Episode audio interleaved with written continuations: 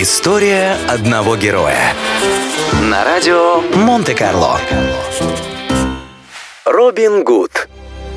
Вопреки расхожему мнению, Робин Гуд изначально не литературный герой, а народный персонаж. Первые упоминания о нем появились еще в XIV веке. В этих записях утверждалось, что разбойник промышлял в лесах Англии во второй половине XIII века, обворовывая богатых, чтобы отдавать их деньги бедным. Имя реального прототипа этого персонажа неизвестно, так что считается, что Робин Гуд полностью выдуманный народный герой. Самая популярная из версий истории Робина Гуда рассказывает о слуге графа Ланкастерского, который поднял восстание против короля Эдварда II. Восстание провалилось, граф был убит, а его слуги объявлены в розыск. Так Робин Гуд со своей шайкой стал прятаться в Шервудском лесу, через который проходило важное транспортное сообщение. Постоянными персонажами рассказов о Робине Гуде были его ближайший помощник малыш Джон, монах брат Тук, молодой человек по прозвищу Матч, разбойник, известный как Аллан из Лощины, и жена Робина по имени Мариан.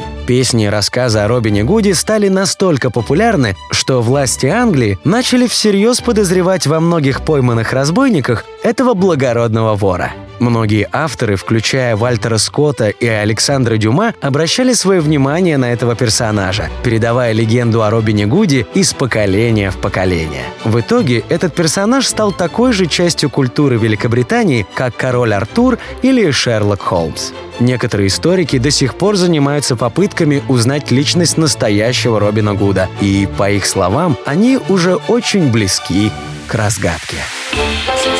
История одного героя. На радио Монте-Карло.